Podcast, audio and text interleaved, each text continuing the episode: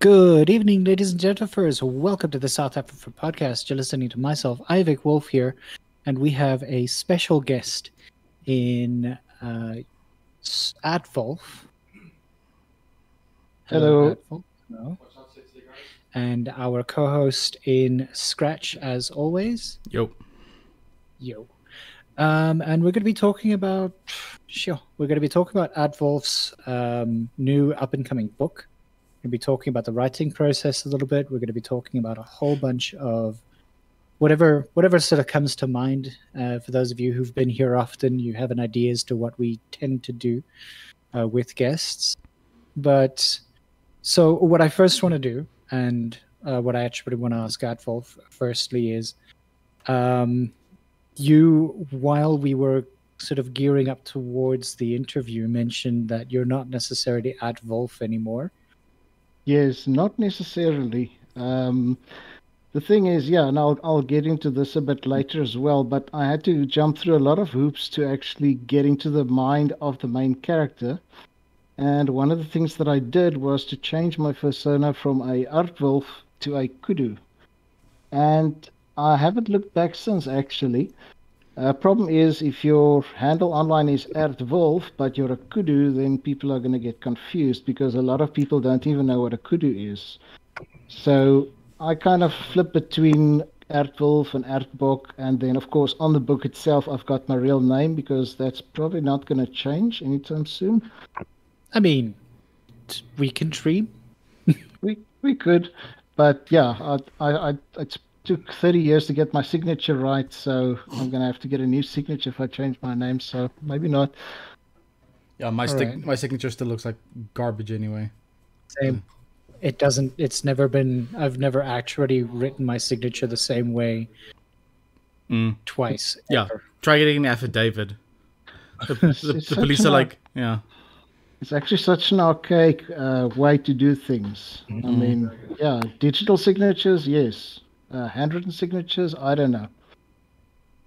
Yeah, anyway, sig- sorry, sig- moving, no, moving along swiftly. Moving along yeah. signatures aside, um, let's talk about your signature book. In um, now, obviously, the second one in the series, Rekindled. Yes, yeah. No, the the book used to be in uh, in the writing phase. It was called Green Fields, mm-hmm. but I had a bit of a uh, a light bulb moment, and I thought maybe since the first book is called Rewritten, I should call the second book Rekindled, just to keep the branding going. But at, in the same breath, I've got a problem with sequels if they are not planned as part of the original series. And I didn't actually plan to write a sequel to Rewritten. So I kind of had to go through a process where I wrote a follow up, but I really don't like calling it a sequel. Um, I've got a completely different uh, plot. I've got a new main character, and I think the character of the book and the the story itself is very different from rewritten. Uh, with rewritten, I was going for a sort of a existential horror feel.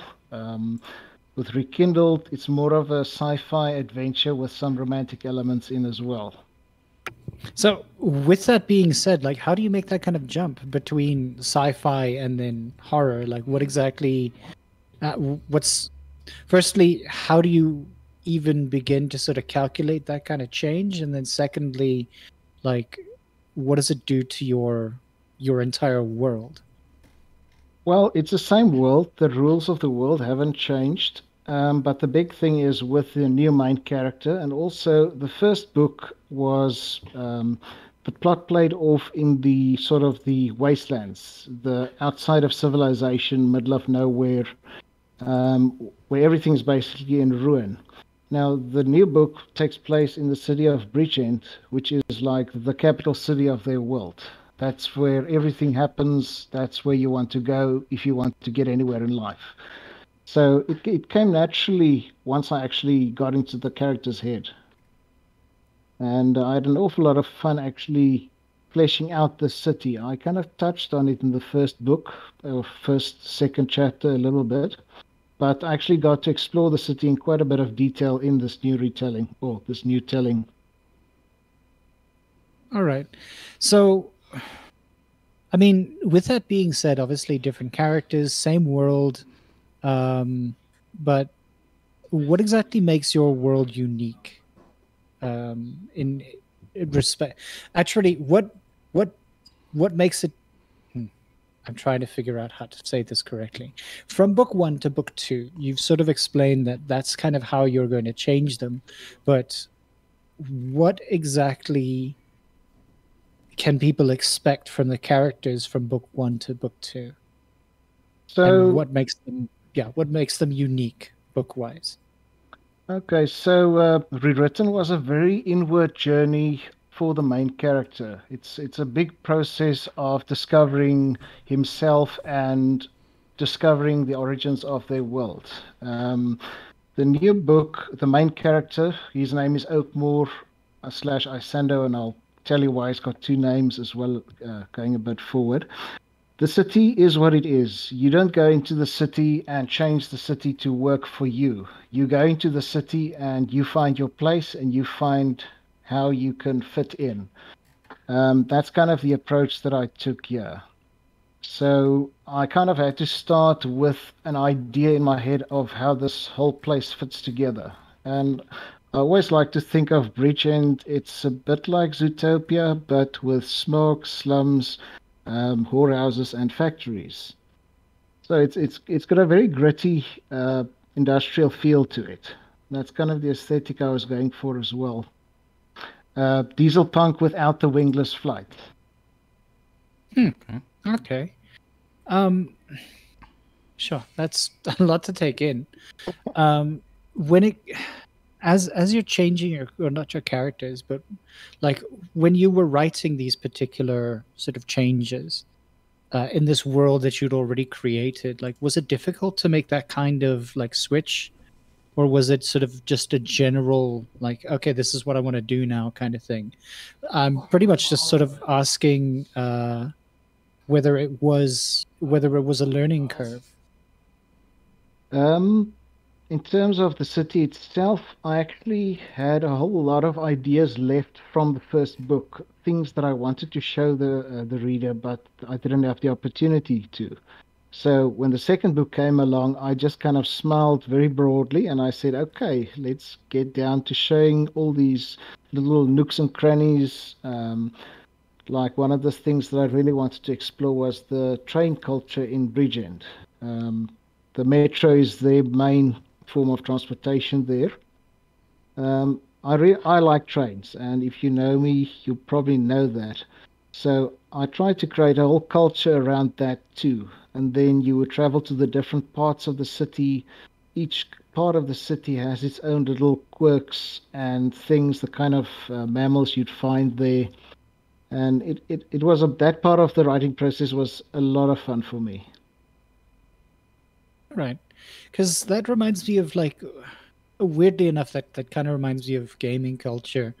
And oddly enough a game that came out what was it in the 2000s mm-hmm. um, scratch you're gonna have to help me out here. Uh, it involved oh goodness now this has to hit me.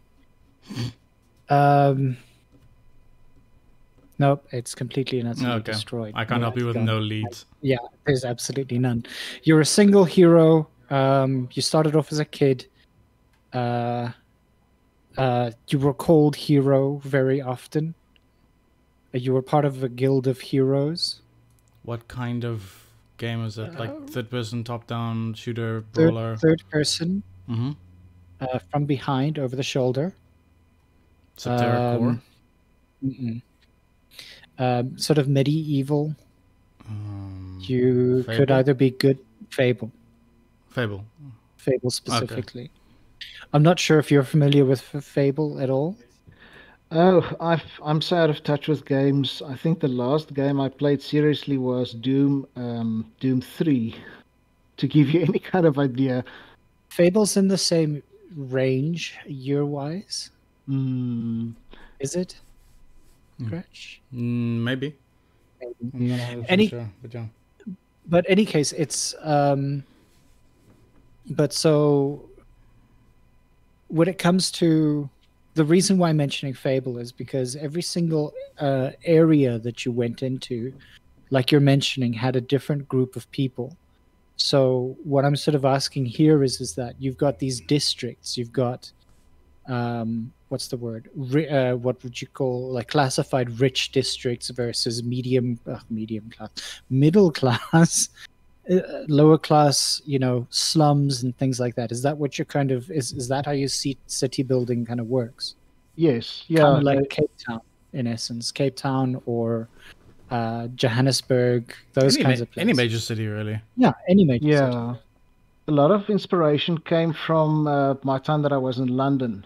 Um, London has also got these grand old uh, places, and then you go around the corner, you get to Camden Town where you've got all these punks, and then you go to another place where there's all of these river boats on the locks, and then you go to another place. Here's a Brazilian neighborhood, and there's a Pakistani neighborhood. You know that that kind of feel, and then obviously some areas are more wealthy than others.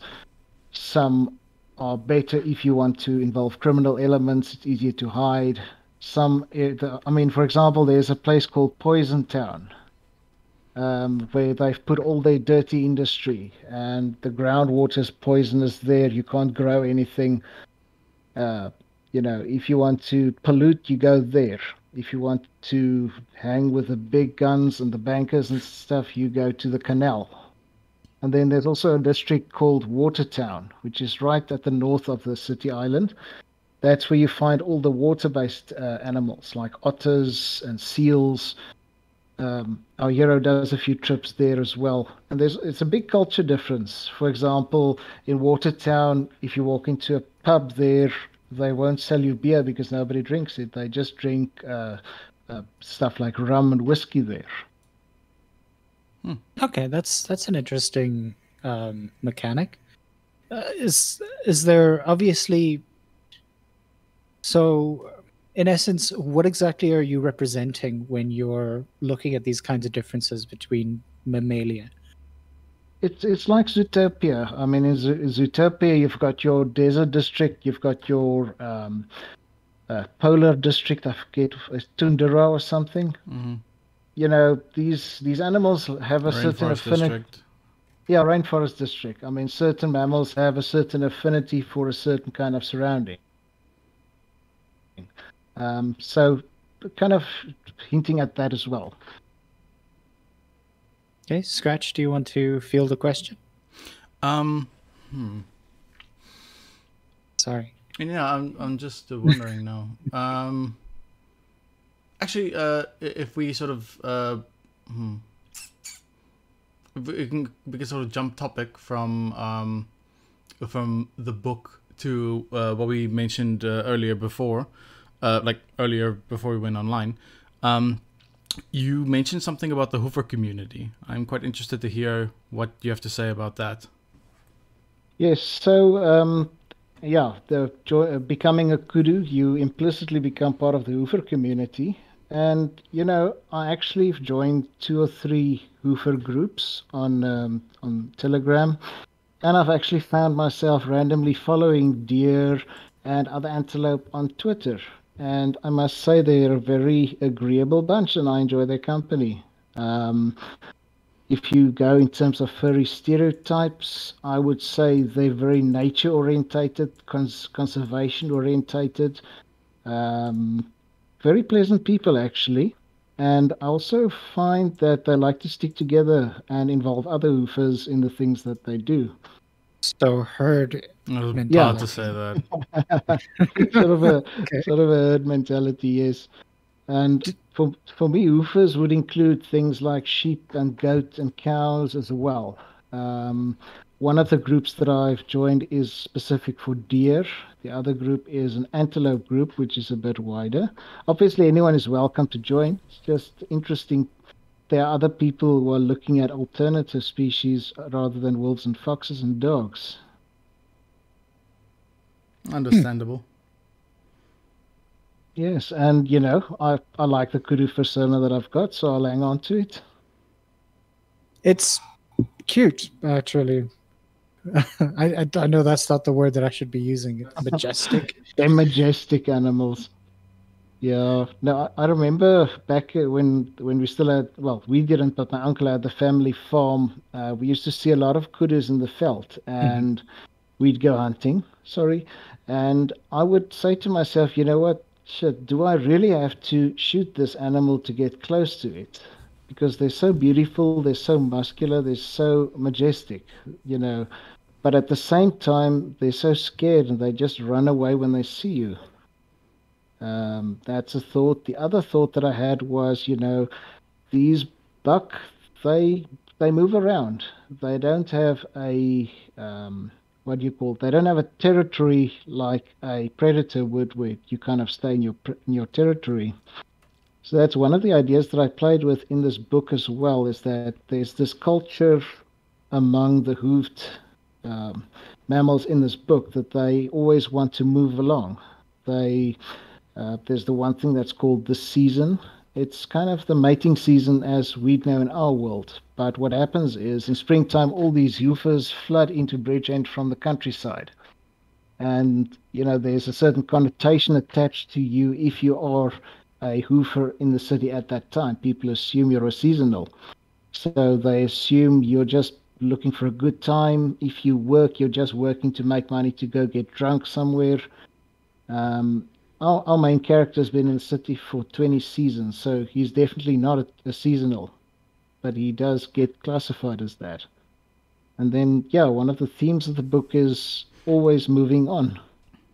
That's one of the things that the main character has to find within himself, whether he actually uh, buys into this idea that his kind are seasonal breeders. They take a mate for a season and then they move on to another one the next season and also, you know, settling down versus doing something and moving on. So, and obviously, you, sort of hinted at it in respect to your own personality. And so, one of the questions here in respect to the book and how close it might be to what you um, I'm sorry for the background uh, noise if there is any. Uh, but yeah. I... Hold on. No worries. Hmm. Um. Okay. Uh, sorry. No worries. So what I was trying to get at is is that like when it comes to seasonals, gods, I've lost my way here. Go scratch, go.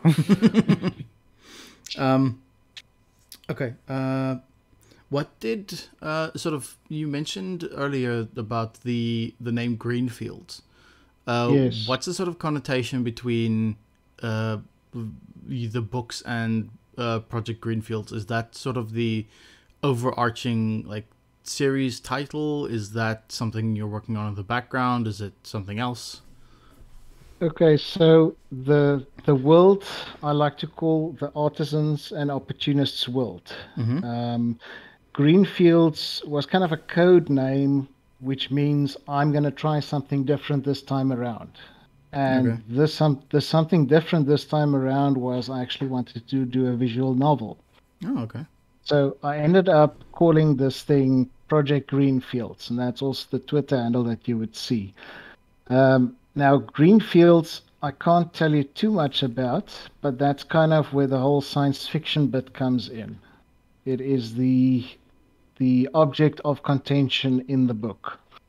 Okay. Um, Greenfields is an actual thing in the book, but I actually went through a bit of um, what's the word? What's the word? I applied my mind and I realized that Greenfield itself isn't as big part of the plot as it used to be when I actually started writing the book. So it wouldn't be fair to actually call the story Greenfields. It okay. is a significant part of the plot, but it's not the most important thing. I, th- I think the most important thing in the plot is actually for the main character to to make peace with who he is, what his kind is, what they represent to the world, and making it him, make it, making it his own. Okay, interesting. So re, re, rekindle kind of alludes to love that is lost, the flame of love that dies, but then it gets rekindled when something happens in your life. Because Okay. one. Hmm? Go, go, go. No, I just, I just, I just replied. Sorry, go ahead. Yeah, yeah. I mean, yeah, that's uh, one of the first things that actually happens in this book is um, his mate of 20 seasons actually disappears on him. And uh, part of his drive to actually find Greenfields is to find out where did she go and why did she leave. That's kind of the, the carrot part. Um, the stick part would be the um, in, in our world, you'd probably call them the mafia. In my world, I call them the cartels. He's got the uh, biggest cartel in Bridgend looking for him, wanting to do some not so nice things to him. And eventually, everything just kind of comes together, and you get this realization as to what is happening in this world without giving away too much of the plot. Okay, cool. That sounds interesting. We- sorry with with that being said about characters and the way that they sort of obviously uh, create themselves one of the things that i want to get into is is that like in previous conversations with you and these are things that you've said at least that i've been able to pick up you've said that you pour in or you've poured in a large amount of yourself especially into this particular novel. Um, when you say that you've done that what exactly are you sort of insinuating? Like is there like a large amount of like personal investment into this because i know that obviously writing is definitely something that can eventually become like i think personally straining dependent on what kind of characters you're writing so what is your connection with these books Uh, uh, sorry, excuse me. Um, in terms of the books, it's my hobby. It's what I do when I'm. I've got I need a creative outlet, but I don't have anything else that I can actually invest my time into. It's what I do over lunch at work if I don't have to run to the pharmacy or the shops. It's what I do between five and six in the morning if I wake up early before the kids do. In terms of the characters, um, the first book I wrote rewritten that was fairly easy because I um, I related to the main character pretty straightforward. There was kind of a one-to-one mapping in our ideologies, our personalities. But now for the second book, I started off with a character that is very different from me. I mean, this uh, this Kudu is not very highly schooled. Um, he struggles to write. In fact, in the first draft of the book, he was illiterate. He couldn't read at all, but that didn't end up working for some of the scenes, so I kind of improvised on that. I mean, he's he's I wouldn't say an alpha because I don't think that concept applies to Buck. But you know, he's he's strong, he's fit, he's a physical worker, he's a mercenary, he's tough, uh, you know, he's attractive. Not that I'm not, but I don't relate to him on that level. So I've kind of had to make him part of me. Um, part of it involved changing my persona. Part of it involved, you know, doing little mental exercises. What would, what would I be feeling if I was this character in this situation? And I had to go through a lot of those things to actually get into the swing of things. When I did, I actually found that we have more in common than I initially thought. Um, Oakmore slash Isando was a bit of a dunce in the first draft, but I mean he's uh, he's he's developed himself along the way. And I th- I think he's I think he's likable. I mean that that sort of pulls towards the idea of like a muse kind of character where Isando I don't know, like I'm I'm making my own kind of assumptions here the way that you're Mhm. telling these. And I want to sort of like talk a bit more about that kind of writing process where the character writes itself. People tend to either talk about muses and they tend to talk about this when they are talking about the writing process. And we have interviewed a fair amount of uh, writers who've mentioned the idea of at least either I'm going to call it musing, um, yeah. but the use of muses. Like how how much is the idea of a muse actually something that you rely on? Um, I mean, the idea of a muse is very, I don't know, airy fairy. um, being a computer programmer, I tend to think more in terms of a virtual machine, like a you know, with with VMware, you've got a physical piece of hardware, but you've got five or six virtual machines running on that. So imagine installing a character within your brain. You spin up a virtual machine, or a, you spin up a character for Isando and then you spin up a character for his ex-girlfriend, and then you spin up a character for his other new love interest, and you leave these things and you let them kind of fight each other out in your brain, and then you just come across a song or a piece of writing or a piece of art that just clicks, and then suddenly the character in the back of your head says, "Ah, wait, that's me. That's me doing this." Then you start. You just write down the idea okay, there's this big breakup scene, which, by the way, was the first scene. No, it was the second scene that I actually planned for the book, and I kind of built the story on that scene, and then eventually that scene ended up not being in the final draft, which which is fine because it's all about the outcome at the end of the day. Hmm. But it's usually a trigger, um, and a lot of the triggers I encounter are songs and music. I mean, there's this one song by what's his name, Avantasia. It's called "Cry a Little for Me." I love that and song, by the way. I heard that song and I thought that is what's going through Oakmore's brain as he's being beaten and tased for breaking into this place where his girlfriend is kept. So that kind of developed, and that was the scene that I really wanted in the story that I didn't end up putting in the story because it didn't work out. I didn't. So, sorry, mm-hmm. I, I just thinking that I didn't peg you as a person for power metal. Uh, I like symphonic slash um, melodic metal a lot. Okay. Avantasia specifically, and Avantasia also Nightwish, and who are the other people? You know, actually, I've actually, I've actually discovered Ghost recently. Ooh, uh, Ghost uh, as, is great. As well. Uh, I mean, questionable themes aside, the music is lovely. You should uh, you should listen to the to to the radio show every now and again on Sundays. We, we I play should. a lot of we, we play a lot of uh, um, that kind of music, particularly on on Sunday evenings.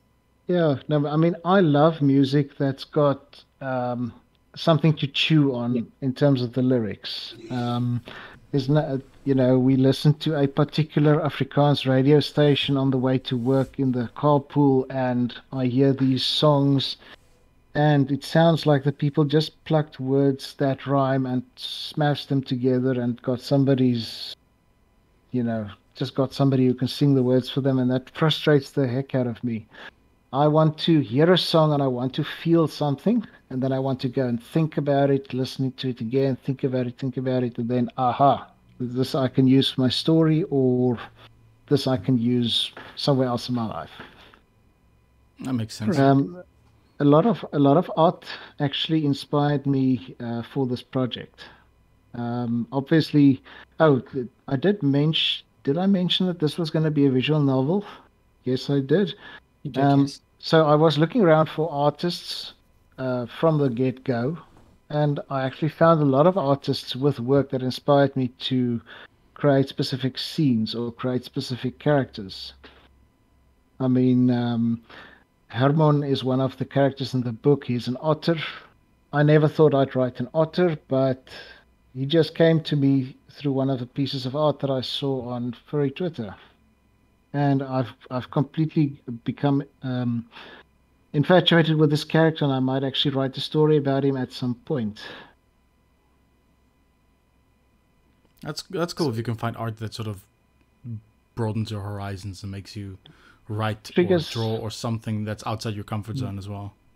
Yeah, it's just that trigger that you need, and um, yeah, that's part of my writing process. I go through life and I I get triggered by little things just sends a whole snowball effect going down the hill.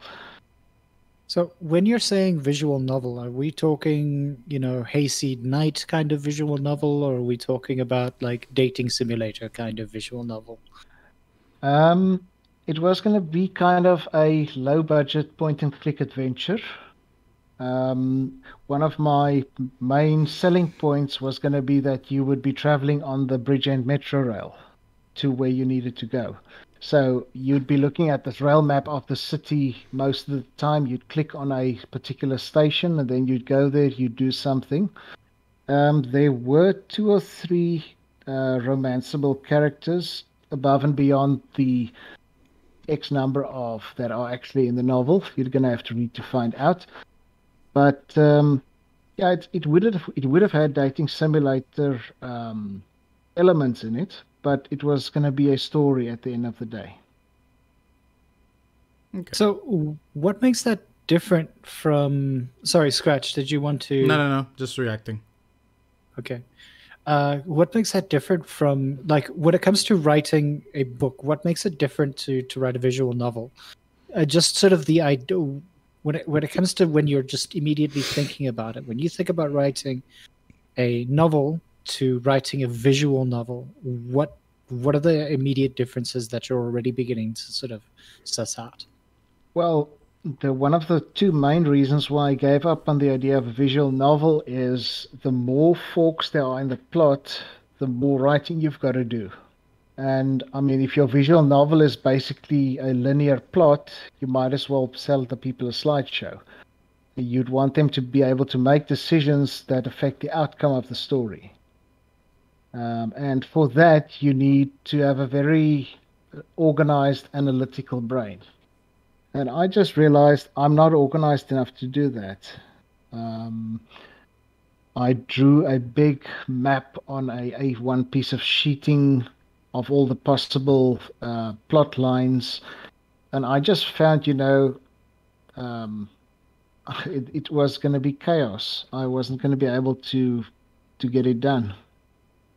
The other problem, of course, was I'm not an artist, so I'd have to pay somebody to write to do all the art for me it was going to cost way too much.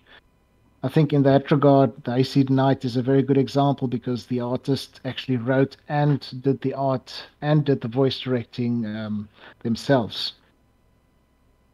So yeah, you need a very analytical brain, very organized. And to be honest, furry visual novels kind of flared, exploded in popularity, and then I get the impression it kind of fizzled out. I mean, I don't necessarily think that that was the case. Um, again, uh, Sandra is actually one of the, I guess, forefronts of the idea that it's still alive. It just depends on whether the storyline itself is, I guess, worth telling. And I think that when it comes to your novel, would definitely be worth uh, telling in that kind of way. And not to mention the fact that, you know, there are probably people who would maybe want to help? Possibly. If you though, wanted, to, yeah. Though honestly, I'm a control freak. Um, my colleagues who work with me, I mean, I'm a software developer. They know as well. I just I just grab work from people because I want total control over everything. Um, so letting go is very tough for me. And I think with something as personal as this book, it would be 10 times worse. Um, I was going to say one more thing about visual novels. Oh, the other thing with visual novels is I'm not convinced that the funding model is sound. I mean, there's basically three options. The first is you've got an ongoing development cycle where uh, you've got patrons paying you every month or paying you every time you bring out a new character or a new chapter. The other option is you actually finish the damn thing and then you sell it to them at a certain price. Or the third option is just give it away for free. And, you know, I just had trouble seeing it being financially viable in any of those, um, under any one of those models. I mean, if you write a book, it's simple. You write it, you send it for approval, it gets approved, gets published, you get paid your royalties. Mm. Mm. Yeah, it's a it's yeah, it's sort of the the model for supporting um uh yeah, supporting artists differs definitely from from one art form to the other. Um like we spoke about this a while ago, and writers are definitely like one of the trickier parts. Like you can't release your book in chunks because then you're sort of just I don't know giving the whole game away before anything's been produced. So something like a Patreon model would be difficult to maintain for writers. I think I stand to be corrected though. No, I agree with you on that. And you know, I don't write linearly. I don't write the first chapter first and the last chapter right at mm. the end. I mean, even in the final editing phase, I actually added a whole new chapter in the book. So, yeah, you can't. Uh, I can't release it as I finish it. Then you're going to end up knowing what's going to happen even before it does. Mm, exactly. I mean, what's the word? We we had this conversation with many of the writers that we've actually had on, and um, his name is now escaping me. We did have this uh, conversation uh, with Carl Gold, yes, I think. Yes, with Carl Gold, who I think has a, a relatively strong um, support system through. It's what's the artist's version of um, Ruckus? Yeah, no, uh, Carl Gold. Carl Gold. Oh, you mean his other uh, pseudonym? No, no, no. We're uh, talking about like he's he's got. He, it's the one for artists, furries mostly. It's not Ko-fi. The, it's not Ko-fi. Um, um, man, where they actually stream the writing process. Oh, Picarto. Yeah, Picarto. oh yes. You can actually Picarto, which is pretty much the exact same thing as going uh, as as doing. Because I'm actually a uh, what's the word? I support uh, Carl Gold on there, for instance and I mean, like it's it's like two, three dollars a month, and if you have enough people, it's not that it's going to, you know, what's the word? It's not going to financially support you, but at least you can see that you know there's an yeah. amount of money that will be coming in, and then yes. I'm. It's a suggestion that if you're looking for a way to say fund something like a visual novel, then that would probably be a, a very fun way to do it. Good work, yes. Uh, oh, please excuse me. We've got a very naughty Dashant yeah. It's okay. It's we we live with background noise. yeah. Now, uh, to stream writing, that's a thought. I actually don't know if I could pull it off, to be honest. Um, if I could stream the conversations in my head directly to the internet without having to verbalize them, yeah, sure, I think I could entertain a few people. But mm. um, yeah, I don't, I don't know if that's for me. And you know, the other thing is, I'm not in this to make money. Uh, the money is nice; it helps me to promote the book. But ultimately, I'm going for uh, you know, for reviews. And my number one dream, of course, is that somebody would write fan fiction or create fan art of my work or write something that's uh, based in this universe. I see that as the greatest compliment you can give somebody. Yeah, so I mean, it, yeah, if you use that universe to sort of live yourself in through different mediums, I guess. Like maybe, I mean, esoteric as it might be, maybe someone does an like a tabletop RPG or something set in that world, using some yeah. information from your books or something like that. I mean, I'd become the greatest fans, honestly, because hmm. it kind of affirms that you you created something that allows other people to think or helps other people to live out their fantasies. Yeah, that's cool. So that's kind of, it's kind of in the back of my head. I mean, there was there was a way to do that at some point. Um, I can't. It was fan, old. Fanfiction.net. Yeah, fanfiction.net. Uh, there was also uh, a particular. Um, I think it was a porn site at the time, but where. so what you would do is is that somebody would write a scene, and yeah. that dependent on the themes of that particular scene, somebody else would be able to find that particular story and be able to add to it. And that would be added as, as like a choose your own adventure kind of thing. So you'd have two mm. or three mm. different, or four to five, or 20 different writers all choosing different ways of how the story might uh, progress from one point to the uh, to the next. This is again, like I said, it, it was like where we're talking probably around about 2008, nine, round about there, probably earlier, even 2004, five, um, where I found like these particular areas because that's kind of what. Don't ask me why I was looking for these kinds of things. I was just going to ask you. I was 18. No, I wasn't. I'm sorry.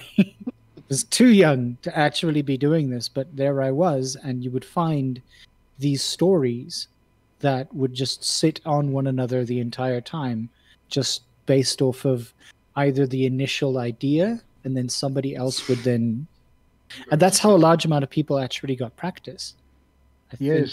and it's a great it's a great way of having to um, sort of do that. It's it, I, it's like the best interactional writing i've seen Yes, and if you take one step back, you could probably say it's like uh, online role playing.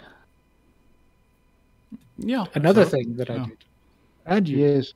Mm. Yeah, there's there's the two schools of role playing. The one where you involve mathematics, and the other one where you don't. And both are valid, and yeah. both can help you with your writing. Mm. I'm using in, in, I'm using the math one these days.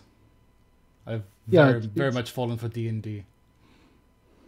Yes, no, my my mentor, um, my old maths teacher, he actually gave me the the initial idea of building the story around a human relic.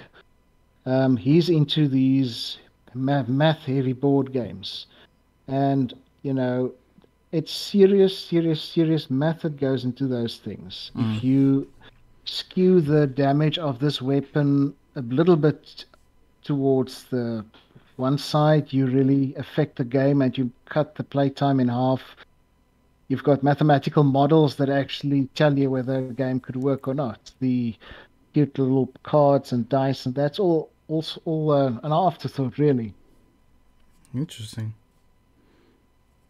So, so yeah, how do you how do you see now that you've finished this particular chapter of your uh, writing?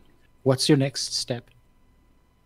I've got a couple of ideas. Um, somebody actually suggested I do a third book and I call it Rebooted. Mm-hmm. But no, that that's just a joke. Computers.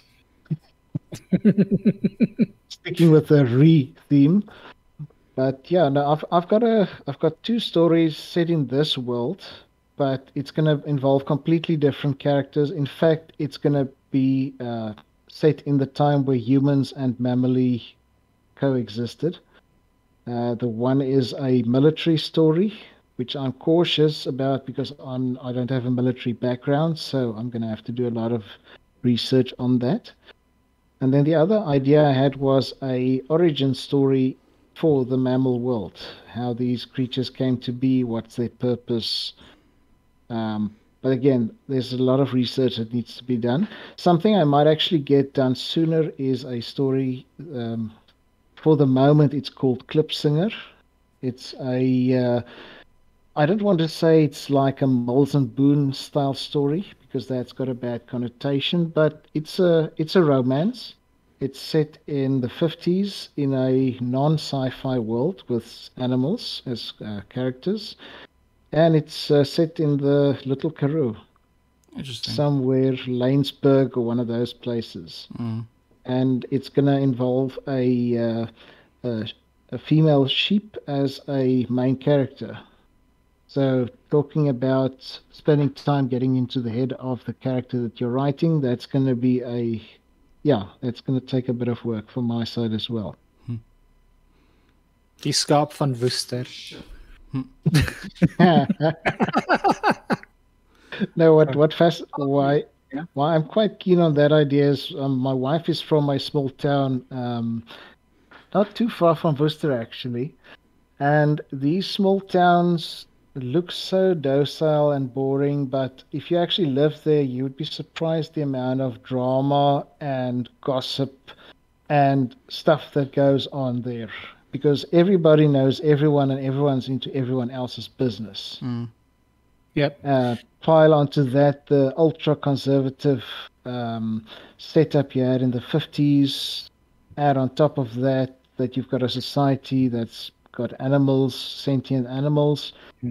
I mean, I think it could be interesting. It definitely could be. I mean, and you say that like 50s mentality 50s mentality in the 90s no not 90s but like early 2000s um what was it? Around about between 2000 where was i in?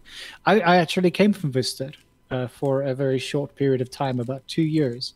Mm-hmm. and looking back and knowing sort of what Worcester was like at the time it it's it didn't actually move past the 1950s when i was there back in the 90s mm-hmm mm. early 2000s.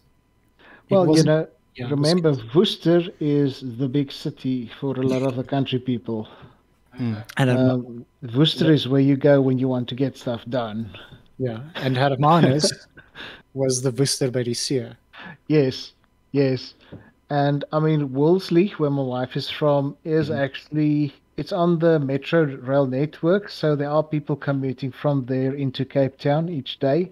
So Wolseley's not that bad, but there really are places in the Karoo where time just kind of stopped. Mm. Um, I mean, if you go to somewhere like Matjiesfontein, you know, you might as well live in a museum.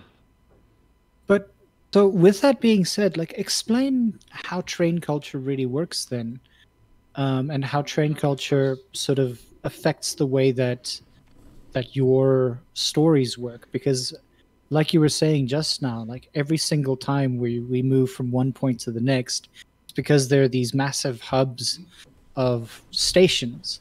So yeah. every single station has its way of of life. And it's it's much like you were mentioning that it's it's a lot like uh, zootopia. But, yes. yeah so, so in in uh, I mean, there's too many cars in Zootopia to be fair, but you know, it it you're selling it into the American way of thinking. Um, Bridgend reminds me a lot about a lot of London. Um, it's uh, it's an old place. The railway lines were not always planned, um, keeping in mind, you know, there's different rail operators. Some of the lines uh, on on viaducts. Some of them are underground. Some of them literally plow through buildings where they just cut a big hole in the building and stuck a, a railway line through it.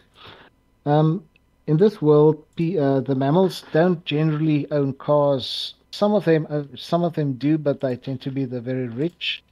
There's a lot of bicycles and there's uh, some motorbikes, but Joe Public uses the train. Um, the stations themselves tend to be social hubs. They tend to you tend to go to the station, and at the station you'd find a bazaar where you could buy things like tobacco and food.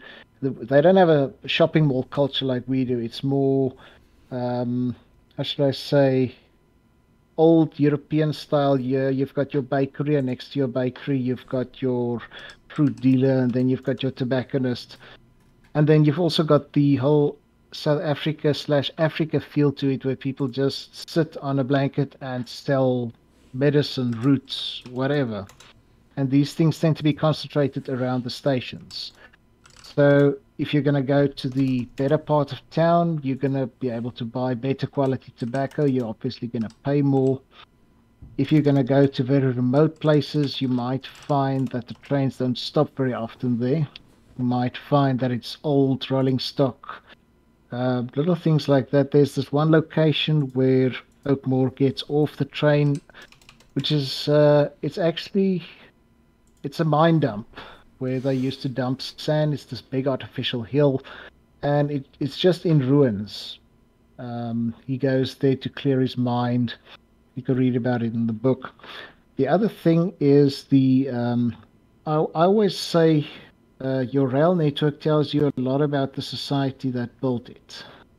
Um, let's let's just say you know you've got the UK where they've got a, a substantial rail network that functions more or less, but it delves into chaos every now and then. In South Africa, you've got the overcrowded metro rail. You've got a, sort of a a very strong nostalgic legacy of train travel that's kind of faded and rusted a bit. You've got the American model where everything and everyone used to ride the train. then it got taken over by cars. So it, it tells you a lot about the society. Um, and of course, Regent being a city that's run by cartels, you've got the rail the the railway cartel. They are reliant on fuel that they buy from the uh, oil and gas cartel. You've got the trade unions that work in both of these sectors. Everything kind of just meshes together uh, in organized chaos. One of the things about this world is there's no there's no formalized law or constitution. You know, it, it sounds odd to us, but if you look at animals in the wild, they also don't have a set of rules, but everyone kind of knows what they can and cannot do. That's the kind of vision that I had for this society. Um, you can, there's no law that says you can't go over there and kill that guy and take all his money, but you know that if you're going to go over there and kill him, he's got friends and they're probably going to kill you back. So you don't. All right. So what would you call it? Like a not rule of thumb, but a, a rule of law. Yeah. Okay. It's sort of a um, anarchy. Law, law of the jungle, organized anarchy. Yeah, organized. It's uh, it's also one of the things my mentor suggested. He said that Somalia is, is a lot like that. No, I don't. I've never been to Somalia. I'm not an Africa expert, but as far as I understand, Somalia is basically run by mobs. And what keeps things in order is that these mobs can come into agreement with each other on certain things. And that's kind of where Bridgend sits as well. You've got your cartels that are interdependent on each other, and they've kind of made peace with one another, and they know where they stand. So the moment somebody bumps the uh, apple cart, there's a bit of shooting, a bit of fighting, and then everything kind of settles into a new normal again.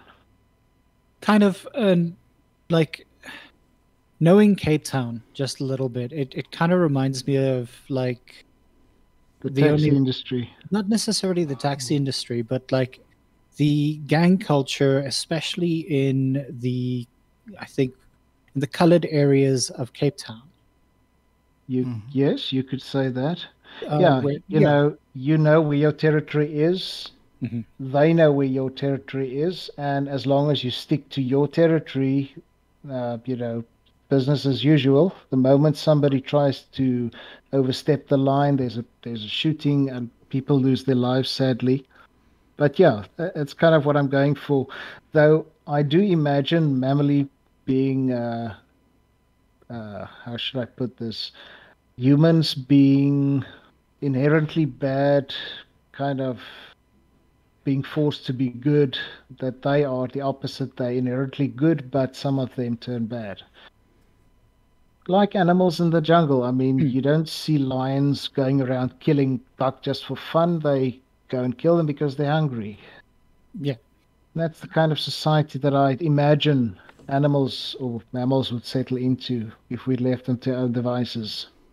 Well, I mean, and there are cities that literally do that in like in the world today, where the mayor is someone's pet cat, and everybody just sort of like there are written rules and people sort of agree by them anyway, and then nothing else sort of changes beyond that. And I've seen many societies um, have started sort of taking on that kind of ideology, which I guess in some senses does a lot better than having somebody to lead because a person to lead is corruptible at any given point. Humans are corrupt to begin with.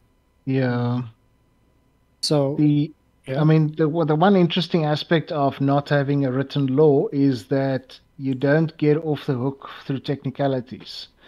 Um, if you killed somebody and somebody who's um, high enough in the social hierarchy knows that you killed that person, you're going to get punished, and you're going to get punished fairly swiftly. You're not going to go through 10 appeals and, you know, it was not technically murder because blah, blah, blah, blah. You know, they're going to drag you before a council and they're going to decide, okay, uh, do you pay the fine or do we shoot you between the eyes? So it has its benefits but it also has its problems, and that the system can be controlled, and you can actually end up with a lot of injustice in that way. All right. Mm, yeah. uh, I want to. Sorry, Scratch. You want to go? No, no, no. I was again just responding. I want to quickly just change tact. You've mentioned your mentor on several occasions now. You want to talk us through who your mentor might be and why exactly they'd be so important to you in your writing process? Well, you know, it, it's my math teacher from standard six, which is grade eight, nine, ten, about up until grade ten. Um, and this guy, he's he's an okay math teacher, but he really opened a world for us beyond maths. I mean, we used to joke in school that if we could bring up a topic at the beginning of a period which interests him, we don't have to do maths that day. Hmm. Um, and his big thing, uh, he actually used to be a recce in the uh, in the border war, so he's got a lot of stories like that, and he's a uh, he's interested in military history, so he could tell you about this battle in World War II and what if the Germans did this and what if the Americans did that. Of course, he's got the mathematics background. He plays chess. He plays board games. He's got a very broad, um, he's got a very broad understanding of the world, and he's got a lot of knowledge. So I could literally looking up, look him up, and go to drink coffee, and he, I could say, you know, what can you tell me about, I don't know, conflict in a city? He'll tell you about the strategies, and he'll tell you about what happened here and what happened there. So if I visit him, I usually walk out with a bunch of interesting ideas. And the reason I went to him initially for this, um, back in the day when I was still planning uh, rewritten, is that I wanted to know how the military ranks would work in a semi quasi guerrilla setup. And he told me, you know what, you don't, you haven't been to the army don't bother with ranks. Just say it's a um, guerrilla culture and everyone kind of does what they want to. And I ran with that. And now I've got my entire civilization based on that concept. Interesting. And then, and then with the, I told him I wanted a city which was fighting itself over something. And he said, yes, you should have something that is hidden and valuable and you should have them fight over that. And that's kind of where the whole sci-fi aspect of this was born into. This was as, amazing. As as we say in Afrikaans, van van die os op die jas. One one of the interesting things about this book is that the majority of writing actually took place during this fun thing we called the pandemic. Mm. and I, I managed to slip one or two lines in the book which actually alludes to the pandemic. Um, we've got our main character who hasn't had his flea dip for a couple of seasons, and the, one of the conditions of employment is that he has to go for his dip. And his new employer casually mentions, you know, you know, there's a pandemic doing the round with fleas now, but obviously those of us who've lived through this thing would know one one interesting thing is you end up with a lot of leave, but you're under lockdown level five. You can't leave the house. So mm. what do you do? Uh, the moment my kids find out that I'm on leave, they just want attention, attention, attention, attention all the time. So I actually took a week's leave and I didn't tell them. I pretended to sit behind my laptop and work for five days, and I actually worked on my story on uh, Rekindled. Didn't you mention you mentioned that on Twitter at some point? Yes, yeah, I did, and uh, yeah, I actually got a lot of writing done. But I'll tell you, writing for eight hours a day is as exhausting, if not more exhausting, than writing computer programs for eight hours. I mean, one would yeah, one would imagine. Scratch. Yeah, at least coding you have some some guideline or some deadline or well, structure to work towards. But um, when you're writing creatively, it's like anything goes. Yeah, with with coding, you know, you there, there is what I call donkey work. There is work that you can literally autopilot. You know mm. what to do. You can just replicate it or draw the process out a bit. And that's also why I can listen to music while I'm writing code, but I usually do my writing in complete silence. Yeah. Because I need that extra bit of concentration. Because I've got these five characters in my brain that are watching my every move. And when I write something, the character would say, uh uh I didn't do that, or I wouldn't do that. Then you, you've either got to decide, okay, do I change the character or do I change the scene? And the further along the process you go, you're more inclined to change the scene than the character. That makes sense. How, like, when you're changing the scene, for instance, rather than changing the character, like, how long does that sort of rewrite take?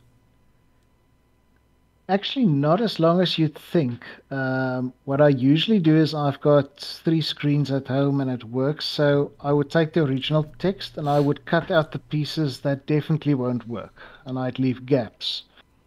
Then I look at it again and say, okay, does this broken piece of writing kind of make sense? If it does, I end up filling in the details. If not, I might just scratch the whole chapter and write it from scratch I mean, so, for example, yeah. No, I was just saying. So you're actually just coding but writing. You could you could say that yes. Um, I had a one round of uh, beta reading. Uh, one of the other big names in the furry fandom actually helped me with that, and she came back and said, "You know what? This doesn't feel right. This doesn't sit with the character." And I thought about it and I said, "Yes, she's right." So the same things end up happening, but I change the dialogue and I change the the internal process, the internal thoughts of the characters in a way that worked better, and I'm very grateful for that. So, speaking about the idea of big names within the uh, writing community, as a yeah. person who has now also won awards, um, or at least gotten to the point where awards were, you know, being given and that you were close to winning awards. The word you're like, looking for is nominated. Thank you. Oh yes, the imposter syndrome is drumming up mm. in hmm. my back of my mind. But do carry on.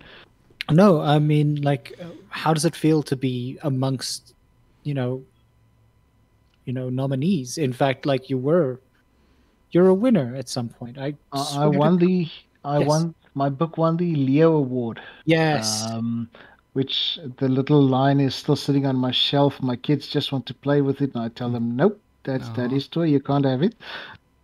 I let them hold it for a little bit every now and then, but no, they can't play with it. You know, I always, I always think to myself, "Yay, I actually won an award." But then I think, okay, it was the first year the Leos were actually given out. Maybe they didn't have enough books and they felt they had to give me something, you know. Imposter syndrome's a big problem for me. Oh, it's a big problem for a lot of people, I think. So, but yeah, no, I don't. I don't think of myself as being one of the big furry writers. Um, at best, I think of myself as the best known South African furry writer. Um, I'm gonna stop you there. And say that like as a person like all you need to do is read some of your short stories for instance and like it's very very evident that the kind of writing styles that you have they're useful they're well i say useful what is the word that i'm looking for?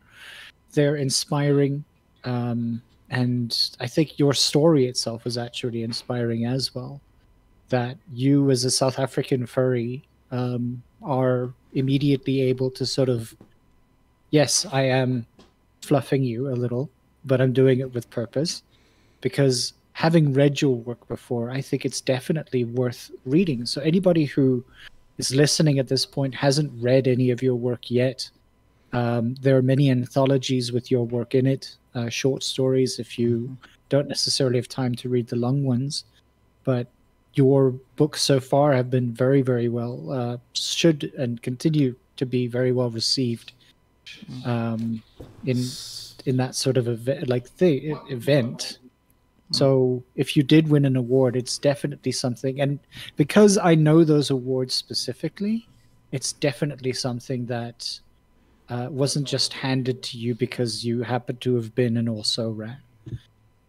You flatter me.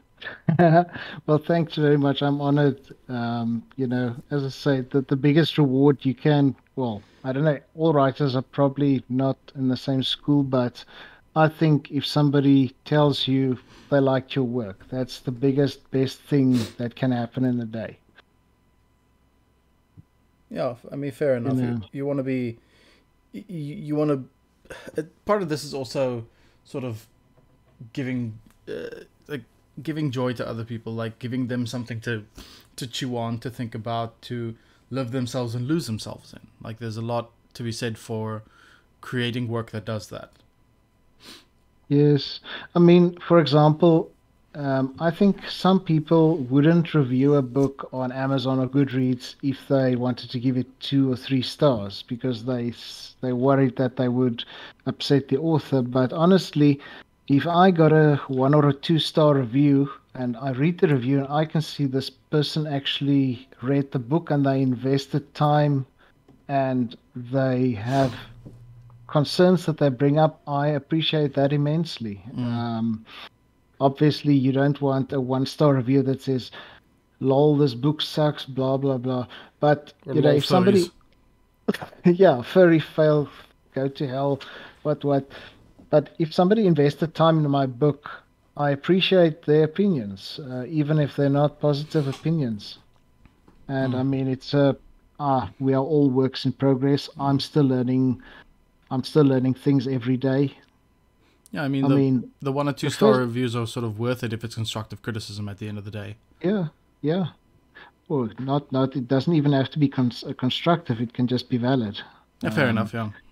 I mean, I've seen reviews on Amazon where they say uh, the package was bent, or mm. this the book isn't what I thought it was, or the font the font choice is yeah. off or something.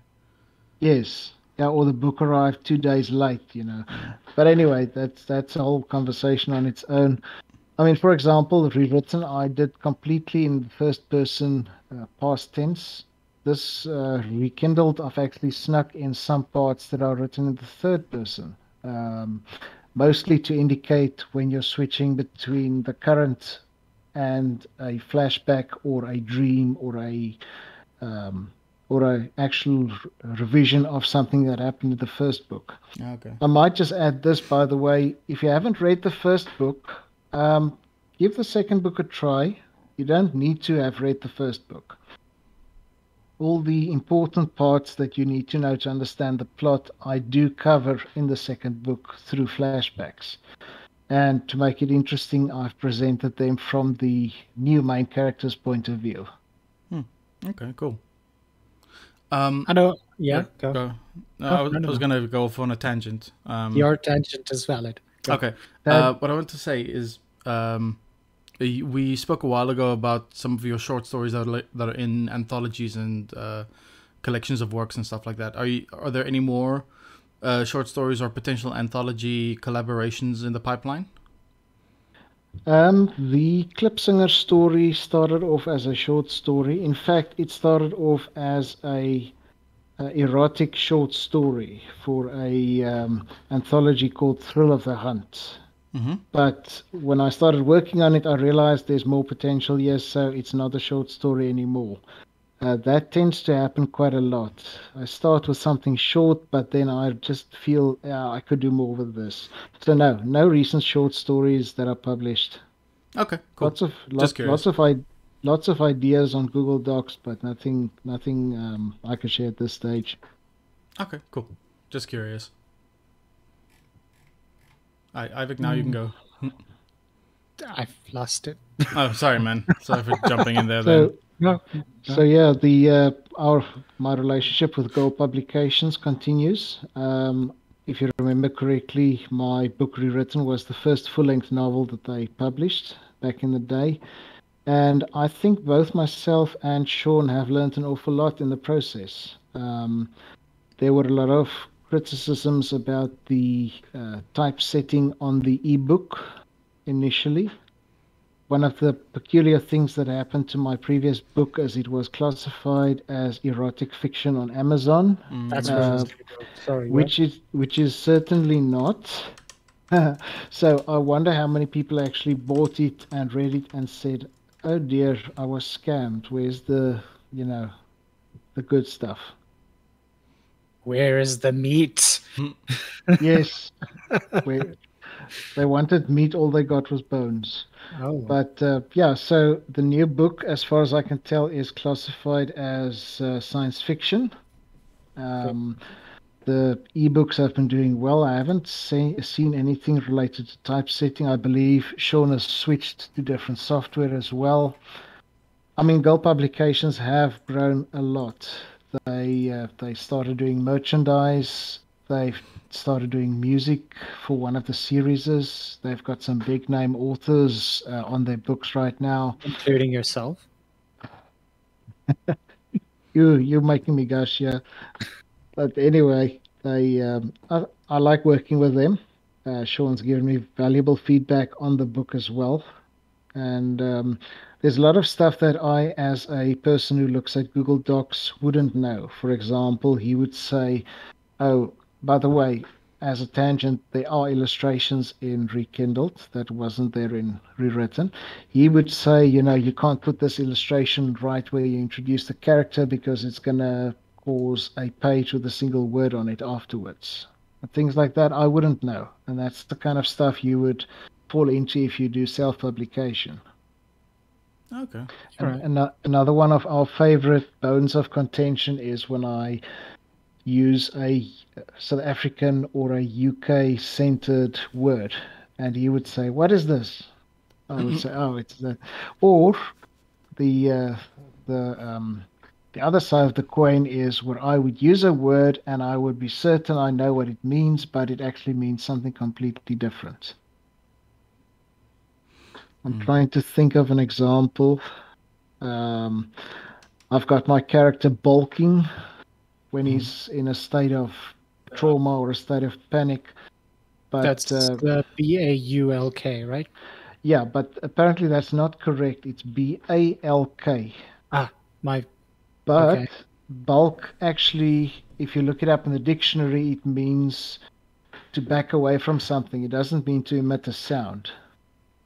Oh, Um, another peculiarity is that um, I opted to call all the female hoofers in my story doe because doe is such a lovely word. I don't want to call them cows or um, ewes or sows. I just call them all doe. And I called all the, the male buck buck, even though that would be something you'd say of a deer. Fair So- enough. dear. and uh, Sean pointed out that his spell checker wanted to um, change Fynbos to fandoms. That's funny. Yes, there there are a few South Africanisms in this book. I would hope a few would at least like make it in. Like if the word What's that? I, said I hope a few of them would at least make it in. Like Fynbos is a very nice touch, but something like if you could, if if we could f- uh, sort of get the public understanding of what a bucky is, I would kind of enjoy that. Oh yes, no, I I speak of a lorry. Uh, yeah, I mean, for Americans, that's also a funny word yeah, because they like they like talking about trucks. yeah. And then um, uh, I also found out that the railway terminology is a bit different in uh, the US and the UK. In the UK, you'd call a, you talk about uh, a turnout. In the US, you would call about points. Okay. Just just a little example of the things that we had to change. And then my my autocorrect spelling does all the UK uh, labor O U R. And then Mhm. when I get my proofs back from Sean, it's all labor hmm with just the O. So it, it's a, it, it's fun. But by the time you get to typesetting and final edits, you're so full of reading the same stuff over and over again. You just kind of want to get it out the door. I understand. Yeah. I I heard an interesting theory about why the Americans dropped the U from words like labor and favor. Like What is your theory? The theory is that when you would write uh, things in like a, a telegraph or so, sorry a telegram or uh, newspapers or something like that, they would charge per letter. So Hmm. in, in words like favor or uh, yeah favor flavor, uh, what's the other one I said? Uh, Whatever. Um, yeah, in words like that, they would drop the unnecessary u because without the u, the message the it sort of still gets the word across. So they would save money. So capitalism literally changed the language. I think that it's a nice theory. Yeah. It's, it's a fun theory to have, but it's actually incorrect. No. Favor and flavor were actually the originals with just the O. Mm-hmm. The OU was actually the British who felt that French spelling was actually more avant-garde. I don't know. It was. it was. Ah, okay. they, so the original spellings with the O were the more, the ones that the Americans had. Were more grammatically correct. They're they're more correct spelling wise. Okay, interesting. Um, so and and then there's also what was it? There's something in the 1000s Mhm. called the Great Vowel Shift, and you'll actually find that in like I think it's 1066. It was all just the O. So Ah. the it's um, OU is French influence far later, and that split was when the Americans also split again from uh, British uh, from British rule. okay, interesting. Something something along that line. But yeah, like that. Uh, the postage one, that one sounds really nice though.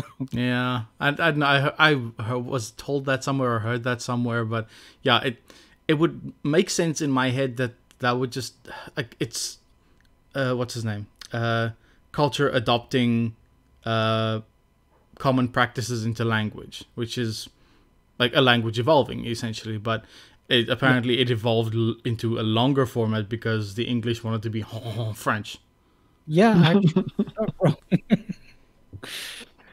Uh. I saw I saw um, a post from actually the uh, the guy who did the cover for the book the other day, where he had the French word for toe jam, Oh boy! um, and he's and the subscript to that meme is, see, any everything sounds more romantic in French. Mm. Yeah, it's Cour- Couverture, something something I can't I can't remember, but yeah, it does it does it does sound it almost sounds like something you could eat. Yay. Yay! I like this idea. Oh no. Sorry. I'm- Yeah. Kojak. Okay. Okay, Yeah. so tell us a Yes. bit more like sorry, um Mm-mm. let's let's talk about brass tacks here. When exactly is the book coming out? Um, so when can people expect it? There's also a T-shirt that's coming out again. That Yes. people can also expect. So for those of us who are also South African, international listeners, things like that, let's talk about dates as to when things are released, how they're going to be released, and how our, uh, how listeners are going to be able to get their hands on it. Okay, so uh, pre-orders are open um, directly from uh, Gold Publications website. I mean, theoretically, you can buy pre-order from Amazon as well, but I always tell people rather support the publishers directly because you're supporting a small business. You're not giving Mr. Bezos another, you know, super yacht or whatever he wants to spend his money on nowadays. Mm. So uh, you can do, do a pre-order directly on the Gold Publications website. Um, you get a great discount, and you're also helping with the costs of doing that initial print run. Uh, for South Africans, I also have pre-orders open. Um, if you order it from me before the actual launch date, you will pay 198 rand, which is the price I sold uh, rewritten for. Um, the final price, once it's available, is probably going to be around 250 Rand. Um, just as a note, if you're in South Africa, just give it a bit. Don't order from overseas because you're going to pay at least the cost of the book for shipping as well. Mhm. I am bringing in between 15 and 25 copies, depending on how much interest there is. And I'll be selling them out of hand for a lot cheaper. Mm. Yeah. Yeah, And you yeah. can, and you can get them signed if you are so inclined. Yeah. If, like the, if you, if you don't mind, just keep one copy of. If you still have copies of uh rewritten as well, keep a copy of rewritten and rekindled for me as well. Yes, I will do. I've actually got two copies of rewritten left, uh, apart from the one that I keep for myself. Mm-hmm. But yeah, we'll we'll stock up, and I hope to have the stuff in time for the next local convention. Uh, the official release date for the printed book is the 5th of July. I believe that's just after Nash- International America Day. Um, the ebooks are available a few weeks after that.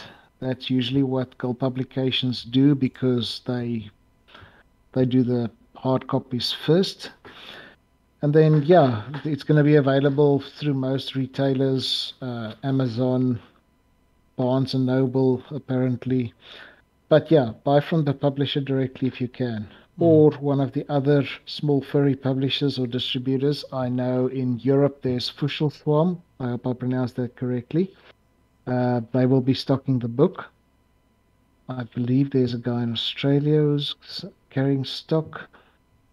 So yeah, that that's kind of the plan going forward. And then, uh, if you all remember, I had the Hoofer shirts done for the convention we held in what year was it? When did we do the whole? Um, it was Ekudeni. Twenty uh, was it Ekudeni? So that was two years ago. Yeah, Three? those were the last.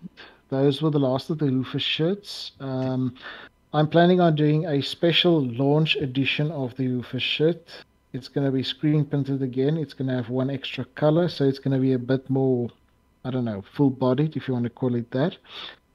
Um, the original Hoofer shirt had blue as the main color. Uh, now, sticking with the trade union theme that kind of filters into the book, I've decided to make all the clothes red in this shirt.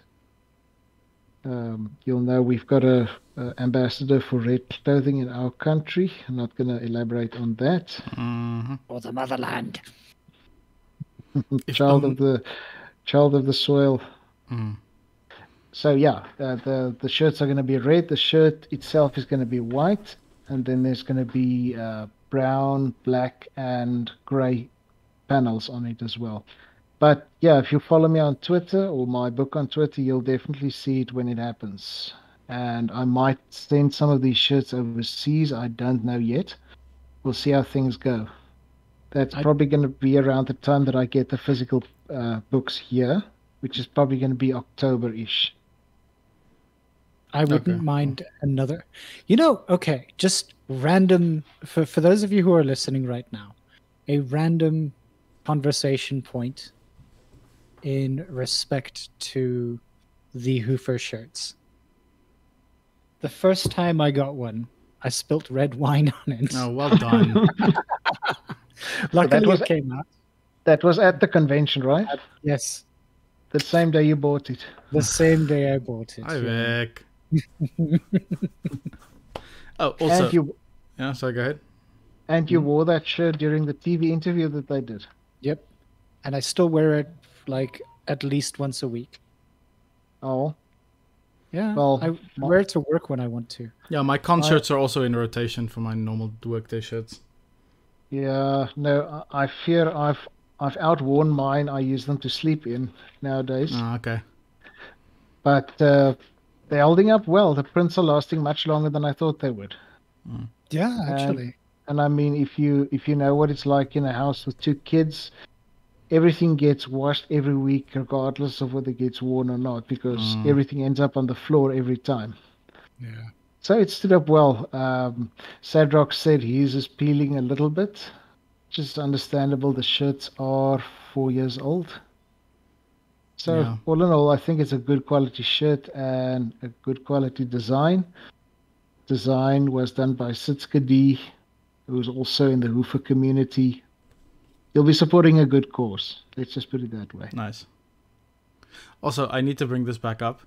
Um, Sudan has pointed out here to me that one of the reasons that uh, US and English, of US and UK English sounds and looks are different, is also because uh, American spelling was invented as a form of protest. Apparently, like Noah Webster, when he wrote the the American American like version of the dictionary uh, as a lex- lexicographer was uh, wanting to make the language more straightforward, but also to deviate from the UK spelling as a form of showing American independence from British rule. So one of the things is dropping the U. The other other ones is changing I S E to I Z E, and that kind yeah. of stuff. Yes, yeah, we we call it hardegat. Yeah, Spite. fair enough. Yeah. Good on them. But yes, you're not going to simplify English. Mm. No, English is it's, English is dumb as a, a, language. It has more. Yeah, sorry. Go ahead. It's a dreadnought. Mm. It's sort of a, um, a soul collector. It plucks pieces of every other language and just holds on to them. Oh, totally. Yeah. And it's got, and it's got a different word for everything. You don't really modify your words like you do in other languages. It it's got more exceptions to rules than it has rules. Yes. Oh, yes. but on the pl- on the plus side, I like English because there's no accent characters, mm-hmm. unless you use a French word, which is mm. also not something I really do. Yeah, fair enough. A lot of loan uh, a lot of loan words though. Mm. Yeah. But that's yeah. Mm-hmm. Go, go, go. Mm-hmm. I was thinking aloud. No, I was just gonna say that like that's pretty much the only reason why English is still relevant today is because it has bar none rolled with every single punch that is ever thrown at it. like you look at South Africa, it is the third most spoken language in as as a first language um, and is also like it's it's not even it's it's one of the most spoken as a second language but as a language english is actually not as well spoken as any of the other languages that you'd find in south africa when it comes to major languages mm. and yet it's still hanging on and universities are still either arguing for afrikaans which it's valid but the thing is is that english is definitely beating it out for no apparent reason aside from the fact that nobody apparently wants to speak or not nobody apparently wants to speak it's just that everybody believes that english is the like learning language. Yeah. Uh, in universities specifically. Like just random aside there uh, that's it's something that we've been dealing with for ages. And also another random aside i think it was two years ago now th- almost three years ago was the first time that somebody actually wrote a full-on um, paper in i think it was zulu and before that it was uh, also Xhosa. Um, so we're behind, so very, very far behind when it comes to academically accepting uh, other languages in South Africa, mm. random aside. So like if we're talking about things like um, your books, for instance, uh, based on sort of these kinds of environments, the kinds of difficulties that you'd have just based off of languages. And I do actually can can we delve in on that? Yeah. Like how exactly uh, is that is that a a core issue that that people are are dealing with? Um, uh, people are dealing with. Um, like, yeah yeah, I think I know what you mean. Um, I've had people ask me why didn't I write this in Afrikaans. Um, it comes down to the market. Mm-hmm. Um, I'm already writing for a small audience within a small audience within a small audience. Um, if I were to write this in Afrikaans, I'd probably sell one copy into the furry community itself, and uh, I'd have to have this break into the mainstream literature community. Mm-hmm. And my perception, I don't know if this, it's the truth or not, but my perception is that if it's not about politics or rugby or the Boer War, you're probably not going to sell many copies in South Africa. Have you ever approached a Afrikaans publisher? No, I haven't. Um, this is assumptions based on what I see on the shelves in the bookstores. Oh, fair enough. But um, yeah, the other thing is, I don't know if I'd be able to write this book in Afrikaans. Um, one of the things that bothers me is you can't really do past tense. Uh, you can't really tell a story in the past tense in Afrikaans because mm. of the het gedoen. or the het geweet, was gewees. It, it sounds clumsy, so you'd have to write in the present tense, which doesn't feel right to me because, I mean, the stuff isn't happening now. It, you, the main character is basically telling you what happened earlier in his life. If that makes any sense whatsoever. Mm. Mm. No, I understand. The other thing is, um, we don't we don't have a Afrikaans we don't really have an Afrikaans keyboard. Uh, so you're either stuck with the US keyboard and you would use Alt blah blah blah blah to make the special characters. I just find that uh, it's a it's a bump in the road for me. When I mm. write, I'd like to write quickly. I don't want to pause and stop and think. Okay, I want the kapiki or I want the accent uh, mark or the accent mark here. Oh, what is the alt combination? I just want to type 100 miles an hour and then later I'll tidy it up. Mm, Plus, on top of on top of that, uh, my day job is programming uh, computers. That's all English. We've got this one client, by the way, that did try to do a lot of his work in Afrikaans. So you've got a table in the database where it's not, uh, we're in the fruit industry, so it's commoditeit and varieteit. And I always get confused when people talk about a factuur or a, um, I can't even remember the stuff. It's so difficult. Plaas, plaas number. It just feels cringeworthy to see a mm. database table where half the columns are Afrikaans and the other half are English. Yeah. I, so, I, I can understand that. Just stick to one thing. I mean, there's a time and a place to be proud and patriotic, but it's not in your database. Yeah, I, well said.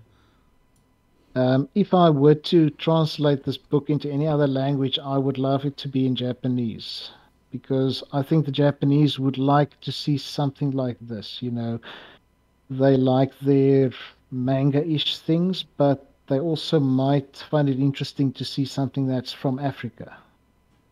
I don't know, that might be a horrible assumption, but I think this the story could work as a manga. Oh, as much as we like seeing oh. stuff from from Japan or from the East, if I can put it as bluntly as that, I think it would be interesting for them to get a different culture or to learn or reach out in a different culture as well. Yeah, it would. And I mean, I'm still waiting for Netflix to send me an email saying, "Hey, we want to make a manga out of your story." Mm. I mean, I'll scream so loudly, you know, you'll think it's the rapture that's happening.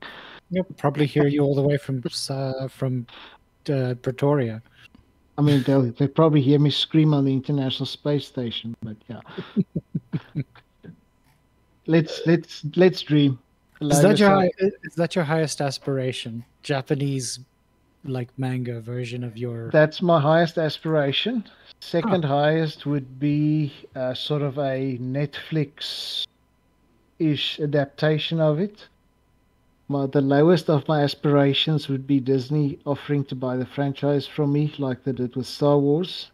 Um, that would be a nettle for me because they would pay well, but uh, they've got a reputation of milking things to the point where they turn to dust. Mm-hmm. And I don't know if oh. I'd be able to, you know, send my children off into the world and know they're going to get butchered like that. Because, you know, y- your characters grow on you. You've got yeah. this idea that, okay, this character's now done his thing. He can now go into retirement and he'll be happy for the rest of his life. Yeah, yeah. I feel you. But I mean, so speaking just very sort of briefly about that again, how many more how many more iterations of of your world would we be able to see in future do you think um, if i end up doing the origin story um, that's probably going to be a trilogy so three books but that's gonna again it's gonna feel it's gonna have a very different look and feel than the books that are out there because this is going to be a human society with ma- with Mamali in uh, doing their stuff in this human society. Um, that's the origin story. Then Otter, the, the working title for the other one is Otter 2. That's the military story. That might be a short. I don't know if that's going to happen. So let's say four books, if all goes well. Though my money's all on Klipspringer for the next thing that I um, might end up publishing. I, f- I feel there's a uh, there's a gap in the market for brainless romances in the furry world. Something like a Mills and Boon, but for furries. All right. but like oriented around your, uh, would that be oriented around the universe that you're creating, or is that going to be a completely or uh, like universe, completely Uh, different universe? Find the words. The the Klipspringer story would be a non-sci-fi setting, so it will basically be our world, but with animals instead of humans. Okay. like Zootopia. I mean, humans don't get mentioned at all. There's no weird discoveries or relics or anything like that. Things are just the way they are. Okay.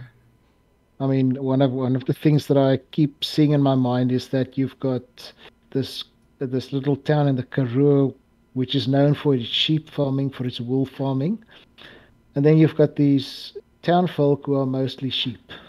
Wolseley. No. Sorry. no, Wool- Wolseley's actually more apples and um grapes. Ah, Sorry, no worries. it's not called Wolseley because they farm with wool. Yeah. But yeah, To to be fair, Citrus Dal is known for citrus fruit, so yeah, yeah. I'm just saying.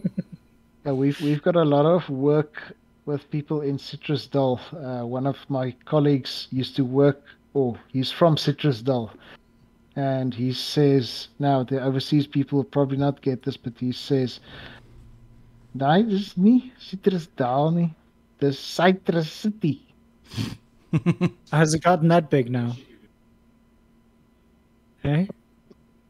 Oh, I don't know. I, I haven't been there much. I just see the oranges from the road. Mm. I I came from Citrus Dal as well. I spent Yeah. my first six years there. I, yeah, I it's a bit of a not a slum. It's just yeah, it feels. Maybe I was just looking at the at the town through like rose tinted glasses when I was a kid, but yeah, I was there recently, and yeah, it's not what I remember it to be. A lot of small towns have that problem. Mm, feels like it. when you when you don't have the the post office, the police, the school, the railways to prop them up, you know, they really have to show some sort of a reason to exist. And a lot of places, sorry, don't really have a good reason to exist, and then they just kind of crumble and fade away, Mm. which is uh, which is another theme that I'd like to explore at some point. Is you know the whole small town way of thinking. Mm. If you wanna, if you wanna see an interesting sort of, not really visual novel, but kind of a walking simulator game about that, I've heard of it, but haven't played it myself. So I'll look into it before I give you a higher recommendation than just taking a look at something called Kentucky Route Zero. Okay. Yeah, might be worth sort of also small town America, kind of finding your way in a in a collapsing civilization, kind of thing. But yeah, uh, might be worth looking into. Kentucky Route Zero. Yeah, Kentucky Route Zero might not be a fun game, but it's at least interesting. You write that down. Route Zero. Okay, got it. Uh, so Romy mentioning um, what's the word? Vitbank. Mm-hmm. Witbank. Yeah. Is, isn't that called Imalahleni. Imalahleni? Yeah. Yes. Imalahleni, Which means pretty much exactly the same thing translated. But uh, no wait, not Vitbank. Yeah, Imalahleni now means uh, what's the word? City of coal. Yeah, okay. Yeah. Romantic. Mm. As if Witbank was very romantic to start with. No, it really wasn't, and honestly, still isn't. The town is. eh. Also, by the way, random random aside about Vitbank, um, the air is so polluted there that you could probably light a cigarette and have cleaner air through that filter. Ugh. It's an interesting thought. It's like Durban, where the driest place you can be is underwater. Actually, uh, in the back, very back of my mind, I want to do a nuclear fallout story. Um, And I wanted to call it Requiem for Cow Mountain, Interesting. Where there's some sort of a nuclear meltdown at Kuberg, because I figured that Kuberg could mean Cow Mountain. Maybe, yeah. I see where you can get that. Quebec. Mm. Gotcha. Kuberg. Yeah, well, anyway, that's that's the kind of stuff I think about just before I fall asleep or just after I wake up in the morning. Mm-mm. Uh, that's the kind of stuff that you usually should write down somewhere as a good idea. Yes. But it would be, it, and honestly, like if you can continue to, and I know that I'm asking here, but I mean, if you continue to use, you know, South African sort of themes, and uh, now I'm using this term themology, but the thematics, there we go, that's a better word. Mm. uh, the thematics of you know South Africa and how South Africa sort of breaks itself out. Like you're both doing, I guess, um, you're looking at that from a, a mystical, sort of mythological perspective on the one hand, and on the other hand, you're pretty much writing what you know, which is one of the major tenets when it comes to writing in the first place. And- well, you write what you know, or you need to. Uh, you you just need to know a little bit more than the people reading your stuff. Yeah. True. The same with D and D, I suppose. Yes, yes, yes, yes. No, um, uh, I was going to say something now. Well, yeah, that's what I was going to say. The, the stuff we take for granted today could be the stuff of legends or folklore a few decades from now. Mm. You know, oh wow, they they built nuclear power plants and they allowed people to live next to it, or wow, they burnt oil to drive their cars. Can you believe that? Mm. Things are moving so fast that that kind of stuff is definitely going to become, as you said, like stuff of legend, which is Archaic. fascinating. Yeah, archaic is a better word. Yeah, there's there's a lot of stuff to explore. Yeah, for sure. Okay, but um, Adolf, uh, Art, what's Aardbok. hmm um, what I'd like to ask again is is maybe let's let's go through the what to expect again moving forward, just so that everybody who's listening one more time. Um, so we are promoting your book, Rekindled. Yes. Rekindled. Rekindle. Yeah, the book's name is Rekindled.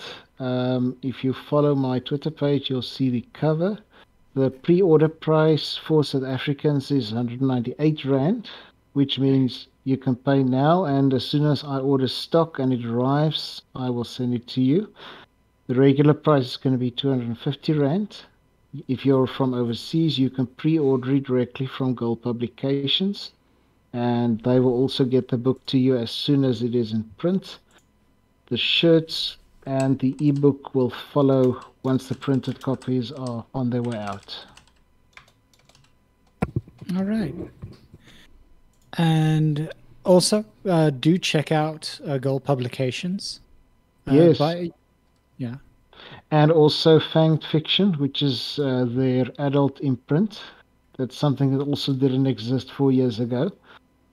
If you're looking for something that's a bit more spicy, you can uh, try that. So there are currently, what's the word? There are three. Uh, if you're looking at the Gold Publications website, there are three options available here. One of them is the paperback uh, pre order for Rekindled and then rewritten and then rewritten ebook available. Yes. So all, all of these will be available in ebook eventually, yes? Yes, yeah. No, uh, Sean usually does the uh, printed books first and then the ebooks. It has something to do with the way the typesetting works. It's just the logical way to do it.